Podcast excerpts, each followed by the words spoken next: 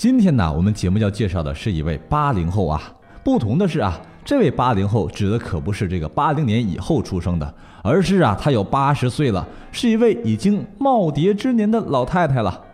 我们家也有很多八十多岁的邻居，都喜欢有事没事在小区里养条狗啊，晒太阳。今天要说的这个八十岁老太太啊，可和别的老太太不一样。如今她照样是玩这个智能手机，穿着讲究，妆容精致。脚蹬六公分的高跟鞋，贵妇气质啊十足。那肯定是有钱呐，年轻的时候肯定也不是一般的角色。她呀，就是前一阵子在网上疯转的一份盘点十年来出狱的企业家名单当中啊，唯一一个个体户，也是唯一一个女性，她就是吴胜明。她从富商世家的大小姐到逃婚后的小保姆，从千万富翁到阶下囚。古稀之年，从扫厕所到创实业做公益，身家又到千万。对于这位八十岁的老太太的人生经历啊，简直是难以想象，像是一个传奇故事一样。这简直可以拍成电视剧了。一九五二年，吴胜明啊，十九岁，出生于贵妇商贾世家的他，为了逃婚，只身远走，来到上海滩。从开始的开小卖铺到经营商场、饭店，再后来，他倾尽多年的积蓄，又贷款一点五万元，在嵊州开了一个自己的第一家公司。当时啊，大多数人都是穿着这个棉布衣裳，可是啊，穿尼龙布是很时髦的，就有很多商家开始倒布赚钱。他呀，就是其中之一。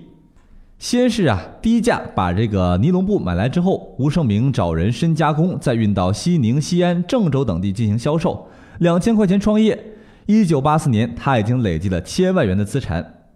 一九八零年代，两千万元对于很多人来说呀都是天文数字，吴胜明却已经拥有进口的高级轿车、豪华住宅，在上海、成都等大城市啊，吴胜明出入高级宾馆，结交各界名流，一日千金，出手阔绰。那他后来为什么坐牢了呢？灰土如金的生活让吴胜明对金钱的追求更加痴迷，最终也导致了无法挽回的后果。一九八五年，在没有经营汽车生意的资格下，吴胜明通过疏通关系，在南京拿到了进口四十八辆高级轿车的计划，挣了几百万元。一九八六年十一月一号，上海市中级法院以走私罪、合同诈骗罪等数罪并罚，判处吴胜明死刑。经上诉，一年后，高院呐将他改判为无期徒刑。这无期徒刑啊，等于要死在监狱里啦。五十四岁的吴胜明入狱不久，丈夫便提出离婚。九七年，他的女儿也自杀了。女儿在遗书中告诉他，尽量去做点儿对社会有益的事情吧，建一所孤儿院或者养老院，照顾一些和我一样无依无靠的人。假如您不答应啊，我是不会瞑目的。本来想一了百了的吴胜明，在听了女儿的遗愿之后啊，决定活下来。哎，既然是无期徒刑，那岂不是没有希望实现他的愿望了吗？由于他在狱中表现良好，在服刑期间呢获得了八次减刑，所以算下来一共判了十八年。零三年他出狱呀，已经七十一岁了。在狱中十八年，这个世界肯定是天翻地覆，他又要怎么去接受呢？零三年七月，社区为吴胜明联系了一份打扫厕所的工作，他工作认真又负责，多次被评为优秀清洁员。劳动期间，他还写下了二十万字的自传小说。经媒体报道后，引来如潮反响。不过，怀着对女儿的愧疚，吴胜明知道离完成女儿的心愿目标还挺远的。听到这里，真是心累。一大把年纪还要继续创业，无依无靠，要实现愿望，听着比登天都难呢。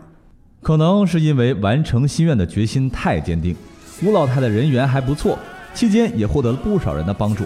零六年，她在陕西杨凌种植了一百七十亩葡萄。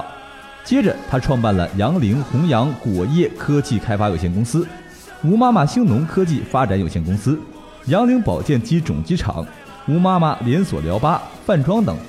几年的时间，吴胜明又挣回了千万身家。就这样，有钱之后，吴胜明开始完成女儿的遗愿，将大把的精力倾注到了社会慈善和养老事业上。如今，他大部分时间都在老年公寓里度过，作息规律。还好是皆大欢喜的结局，不然这样的人生有多可惜啊！这吴老太的精神真是值得每个人来学习。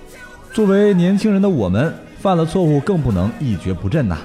吴老太的经历让我们知道，年龄不是障碍，就像是在投资过程中，好心态是成功的关键因素。吴胜明出狱时已经七十一岁了，但他仍然保持着进取的姿态，没有因为自己的年龄限制而放弃了实现女儿的遗愿，从头再来，再次身家千万，十分难得。我觉得还有就是，成功与想法的关系并不大，重要的还是执行以及把想法带入实际生活中的渴望。吴胜明的成功呢，在于他没有只是将女儿的遗愿停留在思想阶段，而是真正的付出了实践，从小目标一步一步的去规划执行。今天的财富自由说就到这儿了。喜欢好买哥和甜甜的节目，记得给我们点个赞，同时呢，可以关注我们的微信公众号“好买商学院”，获取更多的图文资讯。